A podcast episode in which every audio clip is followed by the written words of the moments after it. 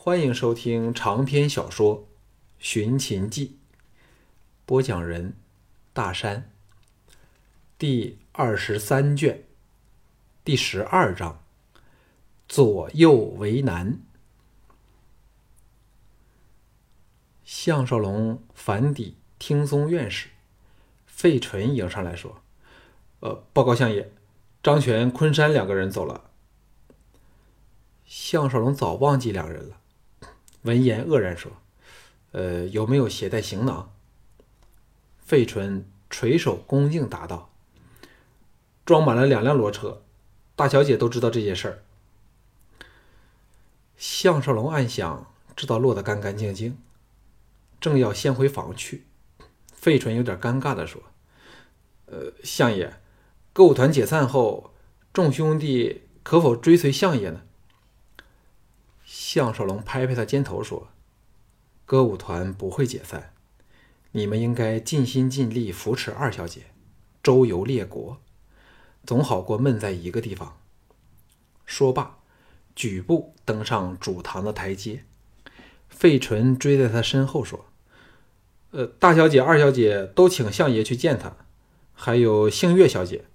哦，差点忘了，严先生来了，在东厢等候相爷，说有十万火急的事儿。”项少龙见自己变得这么受欢迎，头都大了。当然是先往见萧月潭。萧月潭立在窗前，负手呆看窗外的远景。到项少龙来到他身后，才平静地说：“少龙，我有个很坏的消息。”项少龙吓了一跳，问道：“什么坏消息？”萧月潭说：“今天我易容改装后跟踪韩闯，这个忘恩负义之徒，竟偷偷的去见国开，商量了整个时辰才离开。”项少龙心中涌起了凄酸的感觉。我不负人，人却负我，还有什么话好说的？这家伙越来越高明了，连龙阳君都给他骗了。无奈的说：“哎呀，什么都无所谓了，我今晚就走。龙阳君已经安排好一切了。”萧月潭转过身来，伸手抓着他两边的肩头，肃容说。怎么走啊？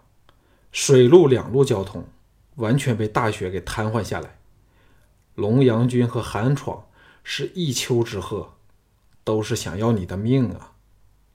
又说，我之所以心中动疑，皆因龙阳君来见韩闯，两个人谈了片刻，韩闯就去找郭开。你说这是怎么一回事？项少龙色变说：“什么？”萧月潭叹道：“少龙啊，你太信任朋友了。可是，当利益涉及国家和整个家族的生死荣辱，什么交情都会给撇在一旁的。对于三晋的人来说，你项少龙三个字已经成了他们的催命符。只有把你除去，他们才能安心呢。”项少龙头皮发麻。如果不能走，那……他岂非要面对曹秋道的神剑和其他种种烦心事儿？决然说：“那我自己走好了。”萧月潭说：“你的臂伤仍未痊愈，这么走太危险了。”顿了顿，续道：“听说曹秋道向你下了战书，你难道不战而逃吗？”项少龙苦笑说：“我还有什么办法呢？老兄的消息真灵通。”萧月潭说：“不是我消息灵通，而是有人故意把消息散播，弄得举城都知，使你难以避战。哎呀，你有没有想过，这么溜了，对你会造成很大的伤害？吕不韦一定会大肆的宣扬，以影响你在秦军心中的神圣地位啊！”项少龙愕然说：“那明知是送死，还要打吗？”萧月潭说：“如果凭你现在这种心态，那必输无疑了。但只要看他亲自约战，就可知他认定了你是能够匹配他的对手。”项少龙苦笑说：“也可能是韩杰奉吕不韦之命，请他来对付我的。”萧月潭说：“这只是你不了解曹秋道，根本没有人能影响他。这个人毕生好剑，弱冠之年便周游各地，找人切磋剑艺。听说二十五岁之后，从没有尝过败北的滋味赢得剑圣美名。”项少龙失声说：“那你还让我接受他的挑战？”萧月潭正容说：“这只是以事论事，秦人最重武风和剑手的荣誉。你输了，没话好说；但如果不战而逃，对你威望的打击是难以估计的。或者你可以用言语诓他，只过十招，那说不定可以圆满收场。”大家都能和气下台了。项少龙大为心动，点头说：“不如我正式向齐王提出来，表面当然大说风光话，什么不希望见有人受伤啊，诸如此类的。”萧月潭沉吟片上说：“不若直接修书给曹修道，这老家伙对上次留不下你，必然是心生不忿，故必肯应承。”如果无人知道此事的话，而你又能挨得过这十招，那人人都当你把老曹给逼和了，对你的声名应该是有益无害。项少龙暗想，曹修道可能已经摸清他百战刀法的路子了，非若上次猝不及防，颓然说：“这十剑可不易挨，无论是速度、力道和刁钻，我都逊于他。”萧月潭抓着他肩头的手，猛力一摇，声色俱厉地说：“项少龙，你看着我，现在是你的生死关头。假若你仍然认定必输无疑，你就永远都回不了咸阳，去见你的妻儿。只要三天后，你有命从稷下宫的观星台走下来，那晚你立即离开临淄。”回秦国后，全力的对付吕不韦，否则，你以前所有的努力都玩完了。项少龙浑身冒冷汗，惊醒过来，虎目神光闪闪，回望萧月潭，沉声说：“我明白了，项少龙绝不会有负萧兄的期望，我项少龙一定可以活着。”回到咸阳的萧月潭放开抓着他的手，说：“我现在到你房东写信，画押后就亲自给你送到曹秋道的手上，然后就看他有没有这种豪情了。”项少龙步入后院的大花园，凤飞等正在铲去积雪的露天排演歌舞。由董树贞试唱压轴主曲。他现在已经颇为识货，发觉董树贞比之凤飞，又是另一种截然不同的味道，不像凤飞的放任慵懒，而是带着如诗如画的清丽情味儿。但在那怨欲中，却摇曳着某种难以形容的顽皮与热情。非常动人，众女都全神投入曲乐中去，所以项少龙踏入园里时，并没有引起注意。只有凤飞来到他身旁，低声说：“当淑贞唱罢此曲后，就由上将军宣布，凤飞退隐，嫁入项家，淑贞则成为凤飞的继承者。稷下宫那一台。”则由淑贞担正。项少龙失声说：“什么？”凤飞扑哧笑道：“什么什么的？你化身沈良，不是要勾引人家吗？”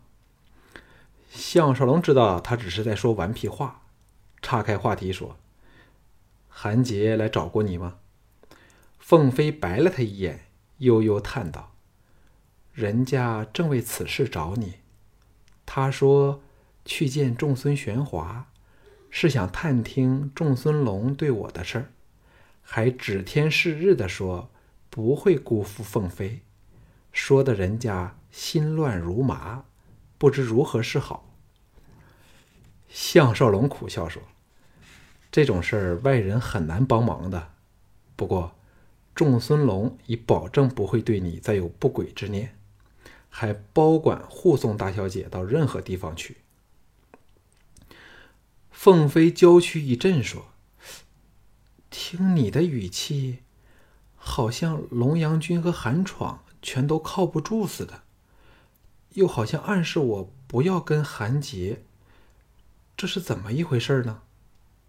此时，歌声、乐声升上最高潮，充盈着欢愉喜庆的气氛，绚丽灿烂，活力充沛。在一记编钟的轻响里，一切倏然而止，但余韵却缠绕不去。董树贞领着重击。来到项少龙和凤凤飞的身前，盈盈拜倒，娇声问好。项少龙深切感受到，整个歌舞团的气氛都改变了，人人斗志激昂，充满对前途的憧憬和生机。想起今晚如果不告而去，对他们士气定会造成严重的打击，不由得雄心奋起。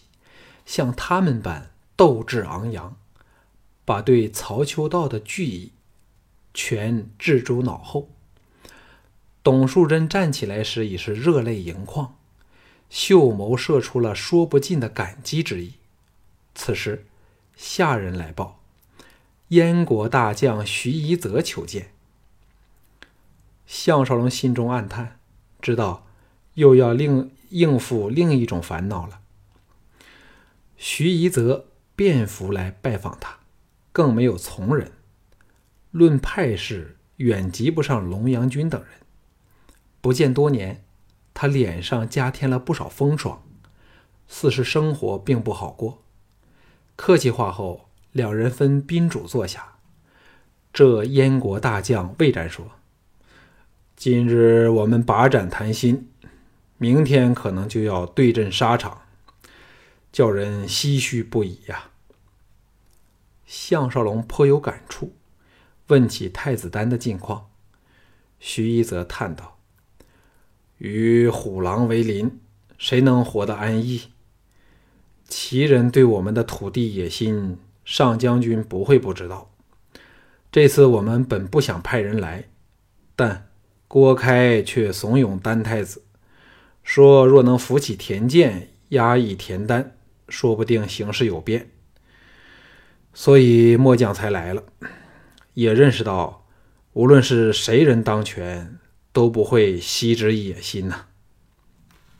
项少龙心中暗叹：赵人和燕人还不是恩怨交缠？当年他乘时空机器出抵归境时，燕人亲赵的大军刚被廉颇打败，直攻到燕人的冀都去，那时。魏、韩、齐、楚等联手向赵人施压，逼赵人退兵。曾几何时，又轮到燕人、齐人对燕用兵，这次却轮到楚人去扯齐人的后腿儿皆因三晋在强秦的威胁下无力应付齐人了。整个战国史都是大国兼并小国的历史。谁不奉行扩张政策，借蚕食别国土地来壮大国势、加强实力，谁就要被别人吞灭。假设燕人比齐人强大，那现在苦着脸的就是齐人了。自赵被赵人大败后，燕人就在亡国的边缘上挣扎。若非日后太子丹派出荆轲去刺杀小盘，恐怕没有多少后人。会对燕燕国留有印象。徐一则续道：“丹太子现在驻马武阳，那是吴水旁的大城，比较接近南方，以应付齐人的威胁。上将军若有空，丹太子会非常欢喜见到老朋友的。”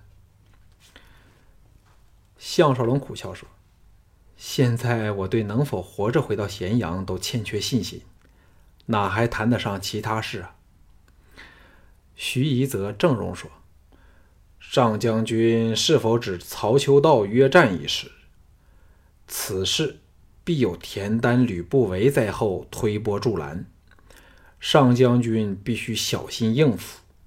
我们曾派出几个一流剑手挑战曹秋道，好挫其人威风，岂知连仲孙玄华那一关都过不了。”想起也叫人气馁。项少龙心知肚明，此事是因韩闯陷害他而惹出来的，不想再谈，岔开话题说：“徐兄何时回燕？”徐一则答道：“本打算寿宴一晨，立即离开。现在当然要等看到上将军挫败曹修道才走。”项少龙摇头说：“徐兄对我期望太高了。”徐夷则微感愕然，说：“尚未交手，为何上将军像没有什么信心似的呢？”项少龙当然不能告诉他领教过曹秋道的厉害了，只好含糊其其辞，改谈其他事。徐夷则闲聊两句后，转入项少龙最害怕的正题，说。这次夷则来拜后，实还有一事相求。项少龙只好说：“徐兄，请直言无碍。”徐夷则正容说：“我们之所以会参加合纵军攻打贵国，实非所愿，皆因为势所迫。否则，在齐人威胁之下，将变得孤立无援。假若去此心腹之患。”必国绝不会参与合纵之事。项少龙皱眉说：“事关重大，徐兄可做得主吗？”徐一则叹道：“这并非是否可以做主的问题，而是必主的愿望。现在田丹和吕不韦遥相勾结，贵国军队压得三晋无力北顾。”给予田丹能有机会北犯我境，只要上将军向齐人暗示不会坐看他们扩张领土，那齐人纵有天大的胆子，都不敢像现在般放肆。只是一句话，上将军就可为贵国赢得毕国的友谊。项少龙尚是首次卷入这种进退两难的情况下，他虽能影响小盘，皆因他一直都没存私心，事事为小盘着想。要知秦国自商鞅以来，便定下了远交近攻的国策，连齐楚而零三晋。至于燕人，自燕昭王筑黄金台，聘来乐毅等破齐名将。曾威风过一阵子后，秦人从不把偏处东北的弱燕放在眼内，故怎会为燕人而开罪齐人呢？另一方面，他却要为单柔打算，助谢子元将田健争取过来。在某一程度上，他是要许诺田健、吕不韦答应他的事儿，那自然包括了燕国这块肥肉在内。他深切感受到自己不是搞政治的人，当然，他可以轻易地骗得徐一泽的心，佯作答应，然后阴奉阳违，只恨他自己不是这种人。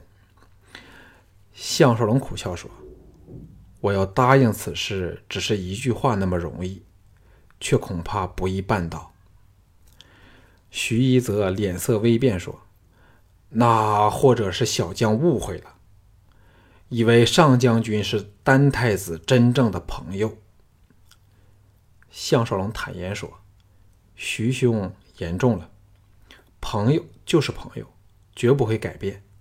但问题现在我不是正式的出使齐国，又有吕不韦在旁牵制，连说话的机会都没有，所以不敢轻率答应。可否等我想一想再说？”再叹一口气说：“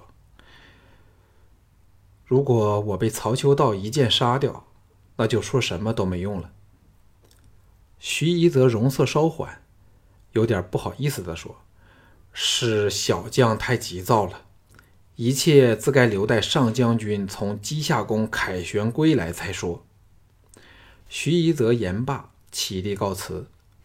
刚把他送到府门，李元来了。往日项少龙清闲的抽空睡午觉，现在却是应接不暇，忙得差点没命。项少龙请李元到大厅等他，先赶去为萧月潭写好的信画押，在匆匆朝大厅去时，被小平儿接着说。大小姐有十万火急的事儿，嘱你立即去见去见她。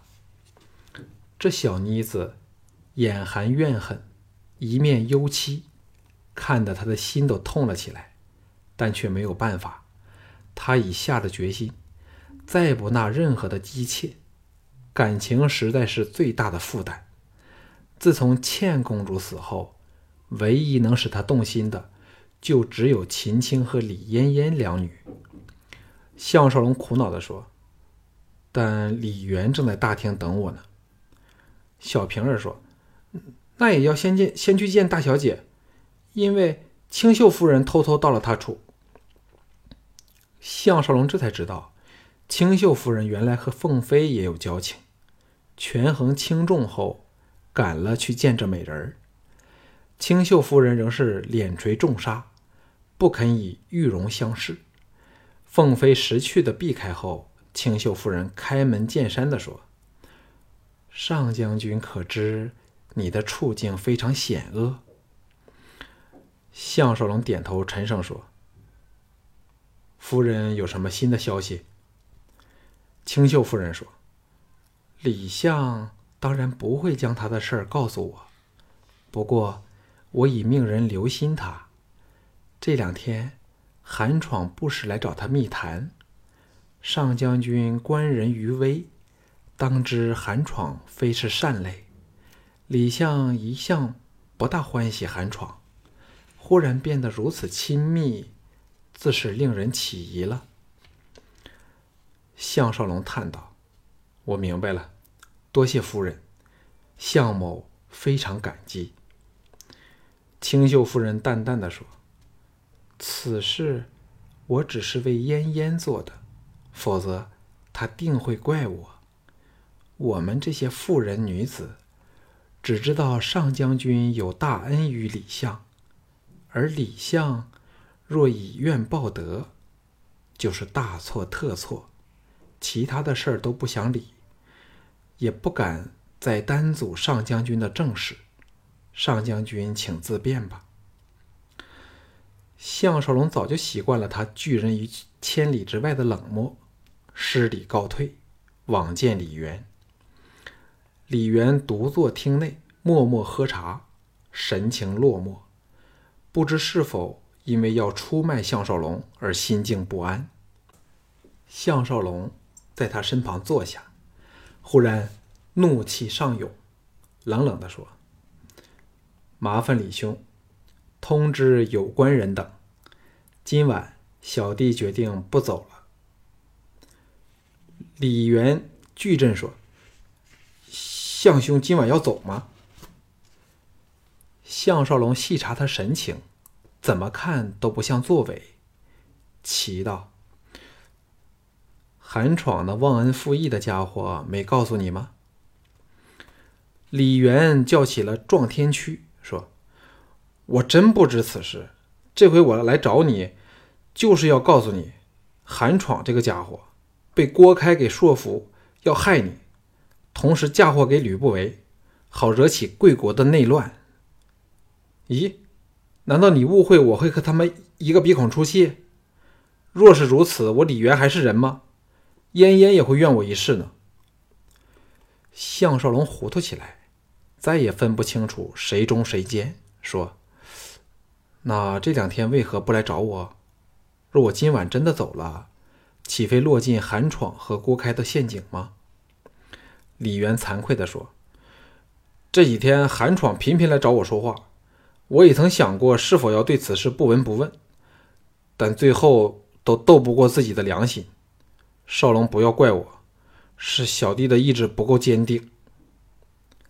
项少龙叹道：“你们可否想过，有我一日在秦，与吕不韦互相牵制，秦国都难以全力的攻打你们，否则会是什么样的情况？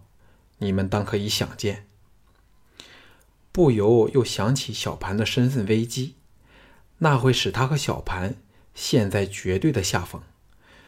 就算昌平君等仍然支持小盘。但已经失去了往日合法的根据。李渊苦笑说：“其实龙阳君也不想出卖少龙，只因为他一时口疏，告诉了韩闯他曾经在大梁见过你，事后又没有报之魏增，被他以此相威胁，怕被揭了出来累积亲族，才逼得要和他合作。他对你的感情比任何人都来得深厚。”所以最痛苦的也是他，项兄，你该明白我的意思了。项少龙怒道：“韩闯这个家伙可太过分了，表面还满口的仁义道德，难怪他特别怕我，因为他内心有愧。哼，即使内心有愧，那他这个人仍然不算太坏。”李渊苦笑说：“想不到项兄仍仍有心情说笑。”韩闯却也是非常苦恼，这么做有一半是被郭开逼出来的。问题是，韩闯身边有人对郭开通风报信，使事情泄露了出来。现在韩国最不敢得罪的就是赵人，韩闯更是怕韩晶，怕他向韩王进谗，那他就糟透了。项少龙怒火烧消，笑道：“早知如此。”当日一剑把郭开宰了，就不会有现在的烦恼了。李渊说：“换了谁都不会有分别。为了挣扎求存，谁是谁不是不择手段？只是我做不出来这种事儿。照我看，韩闯不用你吩咐，都会把你今晚要离开临淄的阴谋取消。因为借曹秋道的剑，总好过用他自己的手。只是这一句话。”项少龙可以断定李渊应该没有参与阴谋，否则就该知道逃走的事是由龙阳君来负责。表面上韩闯并不知情，心情稍佳，说：“那至少在与曹秋道比武之前，我是安全的了。”李渊叹道：“理该如此，不过我却听闻临淄的剑手都跃跃欲试，想先称称你的斤两。”项少龙冷哼说：“我眼下的心情并不太好，他们最好不要来惹我。”李渊沉吟说：“曹秋道确实是旷古烁今的剑术大师，少龙，你有把握吗？”项少龙想起萧月潭的十招之计，心下稍安，点头说：“自保应该没有问题。”李元大雅，却没再追问。还想说下去时，这次轮到谢子元来找他。李元知道不易在旁，匆匆的走了。项少龙把谢子元迎入厅里，后者苦笑说：“约是约好了，可是小弟却有个难题。夫人她不信我今晚和你在一起，要见过你才肯信呢。”项少龙心知肚明，单柔只是找借口见他。苦笑说：“这次由我到府上接谢兄好了。”谢子元喜道：“项兄，你真够朋友。二王子知道可与相兄见面，兴奋的不得了，说你的一句话在嬴政面前比吕不韦的十句话更管用呢。”项少龙暗想：齐国之王皆因这种心态而来的。谢子元说：“今晚。”定要再找那个柔骨美人来陪酒，被他给挨着都不知道多么舒服。项少龙说：“他不是田丹的人吗？让他知道我们说什么不太好吧？”谢子元说：“放心好了，他是出名的不理政事的，而且说出去也没什么打紧儿，只要让二王子知道有你支持我们就行了。项少龙想起今早齐王毫不给面子的斥责大王子田生，暗道：难怪人人都看涨田健的行情了。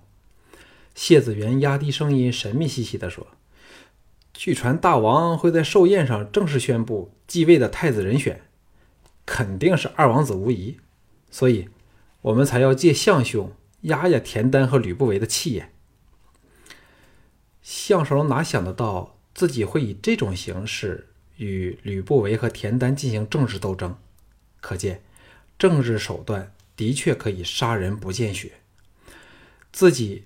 由一个一无所有的人，变成不但可影响秦国政坛，还能左右别国政局，的确是始料未及。谢子元告诉他约定的第时间，又匆匆赶去通知仲孙龙父子。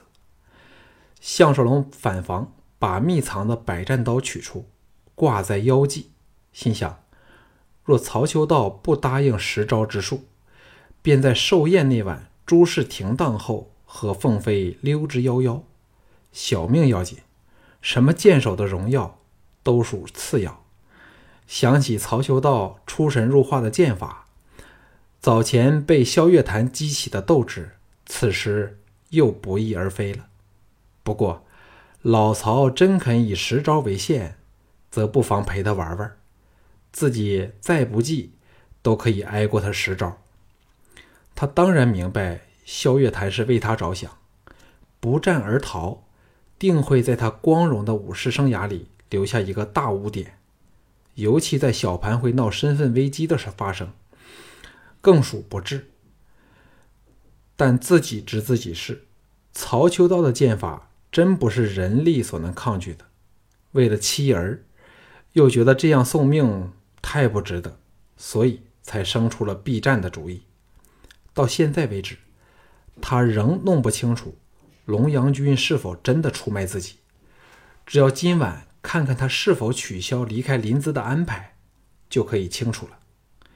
他有点想到园中练习刀法，但暗想：假如老曹不肯答应十招之之请，练也是白练。沉吟间，杏月带着一股香风挤入他怀里，把他搂了个结实。娇喘细细地说：“上将军骗得我们很苦呢。”项少龙拥着她丰满动人的娇躯，面对着如花玉容，大感吃不消，但更不想伤害她的芳心，只好说：“呃，星月小姐不是要彩排歌舞吗？”乐声仍隐隐从远处传来，故项少龙会有此语。杏月俏目生辉的凝住了他，昵声说：“大小姐在指点二小姐的唱功做手，奴家惦记上将军，所以趁机溜来看你嘛。最难消受美人恩。”项少龙一向对这个美歌姬并无恶感，怎忍心硬是拒绝她？只好顾左右而言他，说：“你是否会？”继续的追随二小姐呢？杏月说：“这个当然，我们做周游歌姬的都有个不成文的传统，就是不要嫁入豪门，要嫁就嫁布衣平民，又或者是独身终老。哎，我们什么男人没见过呢？对男女之事早就心淡了。”项少龙先是愕然。随即放下心来，松了一口气，说：“不过像你们那样能为自己做主的歌姬并不多，豪门养的歌姬都是没法主宰自己的命运的。”杏月吻了他的嘴唇，媚笑说：“开始人家以为你是沈良，又见歌舞团解散在即，真想从了你；现在则只想好好的侍候上将军。”今晚人家到你处好吗？你现在的样子好看多了。项少龙大为异动，可是又觉得有点对不起姬嫣然等，只好婉拒说：“现在我必须保留体力，以应付和曹秋道那老家伙一战。若还有命，你不来找我，我也会找你呀。”杏月欣然说：“一言为定。”献上香吻，非常动情。杏月走后，项少龙看看天色，心想：不如到街上逛逛，安步当居的到谢府去见单柔和接谢子元，胜过坐在这里胡思乱想。打定主意后，换上武士服，外披披风长棉袄，戴上帽子，溜了出去。这日天色极佳。在此日落西山的时候，街上人车往来，好不热闹。他的剑伤已大致痊愈，加上又有百战宝刀在手，除非大批武士前来围攻他，否则总能脱身。但当然不会有人敢公然来杀他。如果单打独斗，倒可借之用来练剑。起始时他是提高警觉，用了种种方法测探是否有人跟踪他。仍一无所觉时，放下心来，全情享受漫步古都的情趣。齐国妇女的开放程度仅次于秦赵两国。秦国因蛮风余绪，妇女仍充满游牧民族的味道；赵国则因男丁单薄，王室鼓励鼓励男女相交，所以赵秦两国的女子都不怕男人，活泼多情。甚至在街上和陌生男子打情骂俏，奇女却似是天生多情，不知这是否是林海国的特性，很少有害羞的。项少龙独行街上，便不时遇上结伴同游的奇女秋波抛送，眉目传情，充满了浪漫旖旎的气氛。他所到之处，要数处女最是保守，较极端的就像清秀夫人。连粉脸都不肯让男人看，神态语气都摆明了只可远观，不可随便采摘。不由又想起庄夫人，她乃是南方少数民族，作风又大胆的多了。在轻快的脚步里，项少龙踏入谢府，不用通传，下人把他带到单柔居住的庭院。单柔把他扯到偏厅，大嗔说：“你怎能答应师傅的挑战？”这么快就忘了被他捅了一剑吗？项少龙苦笑说：“现在是他来惹我，小弟只是受害者。”单柔跺足说：“你这人，你项少龙有什么斤两？我单柔不清楚吗？这样去等于送死，输便输吧，有什么大不了的？”项少龙叹道：“我现在代表的是秦国武士的荣辱。不过话说回来。”比武不是都要杀人才可做了结吧？善柔怨道：“你太不明白师傅了。只要一剑在手，就不讲情面，谁都左右不了他。以往遇上他的都是不死即伤。你上次只着只着了轻轻的一剑，不知道是多么的走运。”又说：“我刚才去见过师傅，让他收回成命。岂知他说。”难得有你这样的对手，怎么都不肯改变心意，真是气死人了。项少龙不忍他担心，先叮嘱他千万不要向别人说，才把萧月潭的十招之计说了出来。单柔听罢，吁出一口凉气，说：“师傅克敌制胜，美在数招之间，你当十招容易挨吗？”项少龙一拍腰间宝贝，傲然说：“若挨不过十招，现在还有命站在这里任你埋怨吗？”单柔见到他的百战宝刀，立时秀眸闪亮，毫不客气抽出来把玩，喜道：“久未与高手过招了，就找你来试试吧。”项少龙当然知道他的厉害，忙说：“嗯，现在不成。”给小弟多一晚的时间，让伤口全好了再和你较量。”单柔狠狠地说，“明天本姑娘就就来找你，到时候如果推三推四，我就揍你一顿。”言罢，扑哧娇笑，神态要多迷人就有多迷人。项少龙心中暗叹：单柔是他诚心想留在身边的女子，却已经成了人家之妇，成为人生里一件无可奈何的憾事。像楚太后李嫣嫣，打一开始便知道只是一夕之缘，心中早有准备，反不觉得伤心，还留下了美丽的回忆。善柔凑近他少许，素容说。若能让田老贼失势，那比杀了他还叫他难过。我也算报了大仇，所以我一直都不准紫园那混账家伙投靠田丹。可笑，众孙玄华还以为我对他们父子另眼相看呢。项少龙点头说：“我明白的，怎么都要帮柔姐出这口气。”单柔笑脸如花的雕娇嗲的说：“早知你是好人了。”这时。谢子元才回来，换过衣服。单柔送他们出门时，还不忘提醒项少龙，明天会找他练武。马车开出谢府，谢子元警告说：“在临淄，无人不给我夫人打怕了，连众孙玄华都怕被他逼去比试。项兄，你还是小心点才行。”项少龙叹道：“若连他那一关我都过不了。”我还凭什么去见曹秋道他老人家呢？谢子元一想也是，大笑自己糊涂。听着啼音轮声，项少龙闭上眼睛，心神却飞返咸阳温暖的家中去了。《寻秦记》卷二十三，中。